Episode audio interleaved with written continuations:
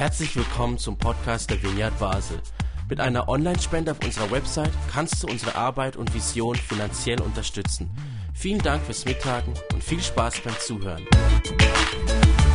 Wir wollen uns heute Gedanken machen über, wir haben das genannt, die Bibel neu entdecken. Und ich habe mir überlegt, hm, was will ich jetzt da, was soll ich erzählen? Und eigentlich dachte ich mir, die Bibel neu entdecken ist blöde, einfach darüber zu sprechen. Am besten lesen wir zusammen die Bibel und entdecken gemeinsam gerade neu. Und dann ist mir so durch den Kopf gegangen, dass ich dachte, ja, ich bin jetzt seit bald 40 Jahren Christ und ich habe da verschiedene Phasen durchgemacht, auch mit der Bibel umzugehen. Und es gab so Phasen, da hat es mich irgendwie gelangweilt. Es gab Phasen, da habe ich mich nicht mehr interessiert. Es gab Phasen, da habe ich nur die Bibel gelesen, einfach nur zum Zweck, weil ich irgendetwas darüber sprechen sollte. Und dann gab es aber auch wieder Phasen, da hat es mich wieder so richtig neu gepackt. Und ich dachte, bevor wir zusammen auch einen Text lesen heute, ich will euch einfach erzählen von mir, was mich wieder so richtig neu gepackt hat an dieser Bibel und am Bibellesen in den letzten Jahren. Das ist sehr für mich was Persönliches und Vielleicht bist du an einem ganz anderen Ort, aber ich, ich habe gemerkt, da ist so eine Kraft drin. Und da möchte ich euch kurz ein paar Dinge erzählen. Zum einen glaube ich, die Bibel auch heute noch ist so entscheidend. An der Bibel will ich mich orientieren, um gesund zu glauben. Ich glaube, dass die Bibel inspiriert ist von Gott von A bis Z. Und darum ist es für mich so wichtig, die Bibel immer wieder neu zu entdecken. Das Erste, und vielleicht erstaunt das, weil da geht es gar nicht, noch nicht um die Bibel, aber was mich so gepackt hat, wieder neu, nach zu langem Studium, Bibellesen, Auseinandernehmen, ich habe wieder entdeckt, Jesus ist das Wort Gottes. In Johannes 1 lesen wir, das Wort wurde Fleisch und wohnte unter uns. Das Wort Gottes wurde nicht Buch und es wurde auch nicht Buchstaben, sondern es wurde Fleisch und Blut, eine Person. Und so verstehe ich Gottes Wort heute als viel mehr als nur geschriebene Worte auf Papier oder auch mehr als nur Begriffe, die ich irgendwo lese, sondern ich verstehe Gottes Wort als etwas, ein Lebenszeugnis von Jesus. Und das griechische Wort für Wort, das gebraucht wird, Wort Gottes, Logos, meint auch in der ganzen Fülle irgendwie so Gedanken, Überzeugungen, Werte, Willen, Gebote Gottes, das versteckt sich alles in diesem Wort Logos. Und all das, was in der Bibel, das Wort wurde Fleisch, was gemeint ist mit all diesen Werten, Überzeugungen, vereint sich in einer Person, in Jesus Christus. Jesus ist die Offenbarung von Gottes Willen pur. Und die Bibel legt Zeugnis ab von diesem Jesus. Hebräer 1 sagt über Jesus, er ist das vollkommene Abbild von Gottes Herrlichkeit. Er ist der unverfälschte Ausdruck seines Wesens. Und das hat mich so irgendwie neu gepackt, weil deswegen sind wir auch nicht Biblisten, sondern Christen. Weil wir uns nicht am Buch orientieren, sondern an Jesus Christus an dieser Person. Deswegen versuchen wir, versuche ich die Bibel von Jesus her zu lesen. Wie hat Jesus die Bibel verstanden? Was hat er gesagt? Welche großen Linien hat er gelebt, hat er gezeigt? Und finde ich das, was wir lesen, wieder bei Jesus? Und das ist so ein erster Gedanke, der mich wirklich so neu fasziniert hat. Und dann hat mir ein Gedanke, der Martin Benz vor einiger Zeit schon mal aufgebracht hat, auch neu so einen neuen Zugang zur Bibel gegeben. Das staune ich noch heute. Und ich glaube, ich nehme heute die Bibel vielleicht ernster denn je in meinem Leben, aber ich lese sie mit einer ganz anderen Brille. Nämlich, wir haben so genannt, alles in der Bibel ist Absicht Gottes. Aber nicht alles in der Bibel ist Ansicht Gottes. Das heißt, ich bin überzeugt, die ganze Bibel von A bis Z ist inspiriert von Gott. Und alles, was in der Bibel steht, steht mit einer göttlichen Absicht in der Bibel. Da ist kein Kapitel einfach nur so per Zufall reingerutscht. Alle 66 Bücher der Bibel haben einen Sinn, einen Zweck, damit Glaube entstehen und wachsen kann. Aber nicht alles, was wir in diesen 66 Büchern lesen, ist eins zu eins auch die Ansicht Gottes. Nicht bei allem, wo Gott steht in der Bibel, finden wir tatsächlich, wie Gott auch ist. Wir lesen viele Geschichten. Wir lesen viele Geschichten, wie Menschen, die damals gelebt haben, wie Menschen, die die Bibel geschrieben haben, die Bibel verstanden haben und Gott verstanden haben. Wir lesen von Dingen, die über Gott in der Bibel stehen, die beschreiben, wie die Menschen Gott gedacht haben, aber längst nicht immer ist es tatsächlich eins zu eins, wie Gott wirklich ist. Und ich habe mich lange gefragt, wie finde ich denn das heraus? Wie finde ich heraus, ob etwas jetzt mit einer Absicht allein in der Bibel steht oder ob etwas wirklich Gott beschreibt, wirklich die Ansicht Gottes ist? Und ich habe begonnen, deswegen, Jesus ist das lebendige Wort geworden. Ich messe es an Jesus wenn etwas den Aussagen von Jesus entspricht, den Lebenszeugnis von Jesus entspricht, dann zeigt es Gott, dann zeigt es, wie Gott wirklich ist. Wenn das Gesagte sich deckt mit dem Leben von Jesus, dann zeigt sich, wie Gott wirklich ist. Wenn aber etwas bei Jesus nicht zu finden ist, dann kann es nicht Gott beschreiben, weil dann widerspricht es dem, was Jesus ist. Aber da Jesus ja das vollkommene Abbild ist, das vollkommene, die unverfälschte Bild von Gott. Kann, wenn ich in der Bibel etwas lese, das bei Jesus nicht zu finden ist, kann es nicht Gott beschreiben, sondern vielmehr, wie Menschen damals gedacht haben. Ein Beispiel. Im 1. Samuel 15 lesen wir, wie König Saul im Namen Gottes den Krieg gegen die Amalekiter befiehlt und da sagt Gott, geh, besiege, vernichte sie, Männer, Frauen, Kinder, Säuglinge, Rinder, Schafe, Kamele, Esel, verschone nichts. Sagt Gott in der Bibel. Der Auftrag zum Genozid. Ich sage, das kann nicht Gottes Ansicht gewesen sein. Unmöglich. Es kann nicht sein, dass Gott das wirklich so gesagt hat. Es kann aber sehr wohl sein, dass Menschen damals, was sie gedacht haben, Gott so verstanden haben, dass sie das Gott so inspiriert haben, dass sie das Gott so zugedacht haben, das kann sehr wohl sein. Aber es kann nicht sein, dass Gott das gesagt hat. Warum nicht? Ich schaue bei Jesus. Ich finde bei Jesus nichts, null und nichts, das irgendeiner Art und Weise so eine Absicht bestätigen würde. Was ich bei Jesus finde, ist, Jesus tröstet, Jesus vergibt, Jesus steht für das Leben ein. Jesus wird bezeichnet als der Friedefürst schlechthin. Jesus sagt nicht mehr Auge um Auge und Zahn um Zahn, sondern er sagt, liebet eure Feinde. Jesus sagt, lebt in Nächstenliebe und ich sehe nichts davon, geh hin und bring alle um, inklusive Kinder und Tiere und alles, was lebt. Das finde ich bei Jesus nicht. Also kann es nicht Gott sein, der das gesagt hat, aber die Menschen haben Gott so verstanden. War ja ganz normal damals. Alle haben so gedacht, die haben alles, was sie erlebt haben, immer Gott zugeschrieben. Gab es ein Erdbeben, war Gott zornig, gab es einen Sturm, hatte Gott irgendwas dagegen und alles wurde Gott zugeschrieben. Und trotzdem stehen solche Verse in der Bibel. Also stehen sie mit einer gewissen Absicht in der Bibel. Und die Frage ist, was könnte denn die Absicht sein, dass wir in der Bibel lesen, wie Menschen Gott verstanden haben, auch wenn es nicht immer Gottes Ansicht ist. Und ja, es ist gar nicht immer so einfach. Und wer bin ich, dass ich mir anmaße, dass ich immer und überall die Absicht verstehe, warum alles in der Bibel steht. Aber es lässt mich ganz anders an die Bibel herangehen, als wenn ich die Bibel einfach so lese und alles ist Gottes Ansicht. Und das hat mich so befreit, mit diesen schwierigen Stellen in der Bibel umzugehen. Und noch ein dritter Punkt, der mir so neu eingefahren ist, neben dem Jesus ist das Wort Gottes, neben dem nicht alles, was ich in der Bibel lese, beschreibt Gott eins zu eins, sondern ist absichtlich. Aber was wirklich Gott ist, ist Jesus. Das dritte ist, Jesus hat eine Geschichte erzählt von zwei Häusern, die gebaut wurden eines auf Felsen, eines auf Sand. und er erzählte die Geschichte, dann kam ein Sturm und das auf Sand gebaut wurde, als der Regen kam, wurde der Sand weggespült und das brach zusammen.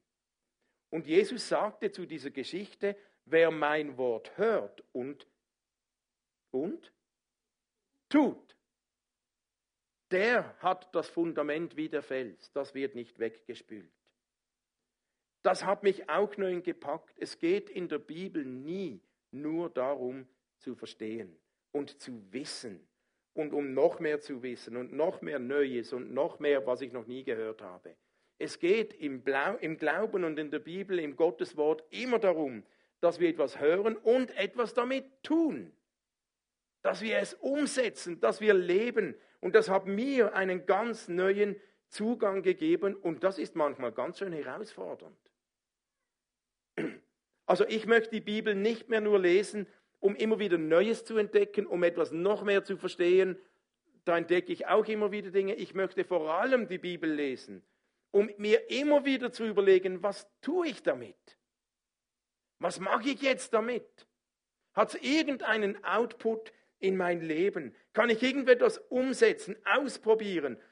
Und das ist doch die Kraft in diesem Wort Gottes. Wer es hört und etwas damit tut. Und das hat mich so neu beflügelt, in diesem Geist die Bibel zu lesen. Und so frage ich immer wieder, was sagt mir Gott gerade, wenn ich was lese? Und ich frage auch, was mache ich damit? Und ich kann nicht immer alles und hundert Dinge tun, aber wenn ich bei jedem Mal, was ich lese, was sagt mir Gott, etwas damit tun kann, eine Sache, die ich umsetzen will, dann habe ich gemerkt, plötzlich bekommt dieses Wort ganz neue Kraft und andere Kraft. Wer meine Worte hört und tut, sagt Jesus. Und das ist ja die Schiene, da wollen wir auch drin sein in diesem Jahr als Vineyard, dass wir uns immer wieder überlegen, was sagt uns Jesus und was tun wir damit? By the way, im Mai werden wir eine Serie haben, wo wir uns damit auseinandersetzen wollen. Die Till schon vorbereitet, was, was steht eigentlich in der Bibel. Und dann wollen wir uns aber überlegen, was tun wir jetzt damit, wenn wir das wissen? Das sind so drei Punkte, die mein Bibellesen wieder so neu beflügelt haben in den letzten Jahren. Und mich hat das richtig begeistert. Und dann habe ich gemerkt, ja, und dennoch, so nach 30, 40 Jahren Christ, irgendwann hast du alles gesehen, alles schon mal gehört, da gibt es Ermüdungserscheinungen. Dann dachte ich, okay, vielleicht ist es wie beim Essen. Hunger ist der beste Koch. Es gibt nichts mühsameres, als wenn du essen musst, aber keinen Hunger hast. Das kann eine Qual sein. Jemand, der keinen Hunger hat, der will in der Regel auch nicht essen. Aber je stärker der Hunger da ist, desto weniger können wir warten zu essen. Und ich kenne die Zeiten in meinem Leben, da habe ich keine Hunger. Aber ich habe gemerkt, dass das spielt ein, macht was, spielt eine Rolle in meinem Umgang mit Gottes Wort. Habe ich Hunger? Bin ich interessiert? Bin ich hungrig nach diesem Wort Gottes? Bin ich hungrig nach diesem Jesus, ihn kennenzulernen? Bin ich hungrig, rauszufinden, was kann ich damit tun? Und in diesen Phasen, wo ich nicht immer nur hungrig bin, ich habe zwei Dinge mir aufgeschrieben, die, die mir schon geholfen haben, wieder einen Hunger zu entwickeln. Das eine ist, ich glaube, manchmal habe ich meinen Hunger verloren, weil ich zu voll war. Wer voll gefressen ist, der kann nicht noch mehr essen. Der hat keinen Hunger mehr.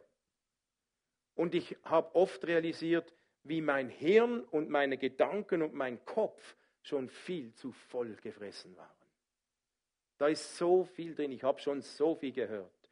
Und dann habe ich gemerkt, mir hat schon geholfen, manchmal muss ich dann eine gewisse Zeit fasten und mal meinen Input stoppen, was alles in mich reinkommt. Und was besetzt alles meine Gedanken, mein Herz, was ich täglich lese, sehe, höre, Nachrichten, Fernseher, Zeitungen, überall. Die, der ganze Tag ist voll Inputs, die füllen unsere Köpfe. Und je voller wir sind, irgendwann ist der Speicher voll. Und dann hat nichts mehr Neues Platz. Und wenn er voll ist, hast du keinen Hunger mehr. Und ich hatte Zeiten, da hat es mir geholfen, bewusst mal zu verzichten. Sagen, Handypause, mal nicht ständig, nicht überall was Neues und plötzlich entstand auch wieder etwas Raum. Das auch wieder etwas Hunger für das Wort Gottes in mir auslöste. Und dann manchmal braucht es etwas Zeit, manchmal Stille, manchmal ein Wochenende alleine weg oder manchmal nur eine Stunde oder eine halbe Stunde. Mir hat das geholfen und etwas Zweites, was mir geholfen hat, ähm, auch Hunger ähm, wieder zu entwickeln. Es ist auch da wieder wie beim Essen, wenn du jeden Tag nur dasselbe isst, irgendwann hast du es da oben. Und dann isst, es, isst du nur noch damit, aber du hast keine Freude mehr dran. Irgendwann ist es gut, wenn wir mal was Neues ausprobieren, wenn wir mal was Neues essen und Mut für Neues, damit es nicht langweilig wird, weil in 30, 40 Jahren irgendwann verändert sich auch der Geschmack und irgendwann schmeckt mir heute nicht mehr dasselbe wie vor 30 Jahren. Also muss ich Mut haben, mich auf Neues einzulassen. Und in der Bibel hat das geheißen, ich habe mir mal eine neue Bibelübersetzung gekauft. Oder ich habe mir einen Podcast abonniert. Oder ich habe mir ein, ein Begleitkommentar für die Bibel angeschafft, der vielleicht etwas umstritten ist, aber ich musste was Neues haben, das mir geholfen hat, Neues zu entdecken. Es ist wie ein Kochbuch. Beim Lesen, da brauche ich manchmal ein Kochbuch und ich schaue, was würde mich noch gelüsten und dann, oh, das tönt noch spannend, das probiere ich mal aus. Und so bin ich an die Bibel rangegangen und zum Beispiel habe ich begonnen, mehr Hintergründe, jüdische Hintergründe zu studieren zur Zeit, wo Jesus gelebt hat. Und da hat sich gerade Neues so erschlossen. Und ein kleines Beispiel, bevor wir dann in die Praxis gehen. Ähm, ich habe gelesen von Jesus und die Ehebrecherin, die da gesteinigt werden sollte. Und Jesus hat sich ja gebückt und hat mit dem Finger in den Sand geschrieben und dann hat er gesagt, wer von euch ohne Sünde ist, soll den ersten Stein werfen. Habe ich schon tausendmal gelesen. Aber jetzt, durch mein neues Kochbuch mit jüdischen Hintergründen, habe ich herausgefunden, dass das Ganze stattgefunden hat zur Zeit des Laubhüttenfestes. Und im Laubhüttenfest gab es ganz viele Pilger, die für acht Tage nach Jerusalem kamen, in den Tempel. Und dort im Tempel strömten die Leute zusammen und die, die Pharisäer im Tempel lehrten die Juden an diesen acht Tagen ganz besonders über die Bedeutung von Wasser. Und die haben acht Tage lang in den Synagogen Jesaja, Jeremia 17, Vers 13 gelesen. Das heißt, all die Juden, die da um Jesus rumstanden, die kamen gerade mit Kopf und Herz voll Jeremia 17, 13. Und jetzt habe ich gelesen, was steht in Jeremia 17, 13? Da steht, Herr, du bist Israels Hoffnung, wer dich verlässt, der wird scheitern. Wer sich von dir abwendet, dessen Name vergeht so schnell wie ein Wort, das man in den Sand schreibt. Du Hoffnung Israels, Herr, alle, die dich verlassen, werden zu Schanden. Die sich von dir abwenden werden, die sich von dir abwenden, werden in den Staub geschrieben. Jeremia 17, 13. Mit diesem Vers kommen die Leute, wollen die Ehebrecherin steinigen. Und was macht Jesus, bevor er etwas sagt? Er schreibt in den Staub, in den Sand. Da habe ich so gestaunt. Jesus verurteilt eigentlich gar nicht in erster Linie die Frau, sondern den Juden war sofort klar, was Jesus gemacht hat. Den Juden war sofort klar, Jesus inszeniert diesen Text aus Jeremia 17, ohne ein einziges Wort zu sagen. Er hält ihnen den Spiegel hin, weil was steht? Alle diejenigen, die sich abwenden, denen schreibt man in den Sand. Und die sagen, Jesus, du, jetzt dürfen wir diese Frau steinigen. Und Jesus schreibt in den Sand und sagt, eigentlich seid ihr in eurer, in eurer korrupten Machtstruktur diejenigen, die sich von Gott entfernt haben. Er hält den Juden den Spiegel hin und gar nicht diese Frau. Euer Name gehört in den Sand geschrieben und nicht der Name dieser Frau. Und das hat mich so fasziniert. Ähm, und Jesus hat so die, die Machtstruktur damals, der Führer damals kritisiert mit dieser Handlung. Da steckt schon so viel drin, bevor wir noch zu dem Satz kommen, wer ohne Sünde ist, werfe den ersten Stein. Solche Dinge faszinieren mich auch ganz neu. Und das ist mein neues Kochbuch, oder es gibt ja noch viele unterschiedliche Kochbücher. Aber ich habe gemerkt, ich möchte immer wieder offen sein für Neues, um zu lernen, wo kann ich neue Zutaten entdecken, weil da steckt noch so viel drin. Das ist nur ein kleines Müsterchen. Okay, jetzt wollen wir gemeinsam einen Bibeltext lesen. Wir steigen gleich ein mit dem Lesen. Eigentlich war noch ein Song gedacht. Ähm, genau. Ähm, wir haben im Leitungsteam immer wieder in der letzten Zeit auch Gebetszeiten gemacht und uns kam ein Satz, ein Text von Jesus auf unser Herz und den möchten wir gemeinsam lesen. Vielleicht ähm, kann den schnell jemand so ein bisschen verteilen, damit ihr das alle habt.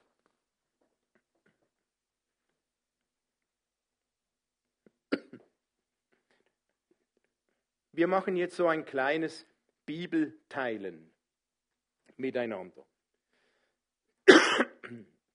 Das geht so, dass ich bete zuerst, dann lese ich diesen Text, dann lese ich ihn nochmals, dann schweigen wir ein paar Momente und denken darüber nach und dann tauschen wir zusammen aus, wo wir sitzen, zu zweit, zu dritt, zu viert und dann überlegen wir, was können wir damit tun und dann beten wir nochmals. Okay? Jesus, ich danke dir, dass du das lebendige Wort bist. Danke, dass in deinem Wort, in deinem Leben so viel Kraft drinsteckt. Und wenn wir jetzt eine Geschichte lesen, was du erzählt hast, Jesus, dann bitte ich dich, komm und hilf uns jetzt zu verstehen, was du uns sagen willst durch diese Geschichte. Öffne unsere Herzen und lass uns erkennen, was du jetzt zu uns sagen möchtest. Amen. Also lesen wir zusammen. Gesundheit. Als Jesus aus dem Boot stieg, erwartete ihn eine riesige Menschenmenge. Er hatte Mitleid mit ihnen, denn sie waren wie Schafe ohne Hirten. Deshalb nahm er sich Zeit, sie vieles zu lehren. Spät am Nachmittag traten seine Jünger zu ihm und sagten, dies ist eine einsame Gegend und es wird langsam spät. Schickt die Leute fort, damit sie auf die umliegenden Gehöfte und in die Dörfer gehen können, um sich etwas zu essen kaufen. Doch Jesus sagte, gebt ihr ihnen zu essen. Sie erwiderten, wie denn? Es würde ja ein kleines Vermögen kosten, für so viele Menschen Essen zu kaufen. Jesus fragte die Jünger, wie viele Brote habt ihr? Geht und stellt es fest. Sie kamen zurück und berichteten, wir haben fünf Brote und zwei Fische. Da forderte Jesus die Menge auf, sich in Gruppen ins grüne Gras zu setzen. Sie setzten sich zu je 50 oder 100 zusammen. Jesus nahm die fünf Brote und zwei Fische, blickte zum Himmel auf und bat um Gottes Segen für das Essen. Dann brach er das Brot in Stücke, reichte es den Jüngern, Brot und Fisch, damit diese alles an die Leute verteilen. Alle aßen so viel sie wollten à Diskretion. Danach sammelte sie ein, was von den Broten und Fischen übrig geblieben war. Es waren noch zwölf Körbe voll. 5000 Männer waren von diesen Brot, Broten satt geworden. Lasst uns jeder selbst das nochmals für sich lesen und den Text nochmals durchgehen. Jesus, was willst du mir sagen?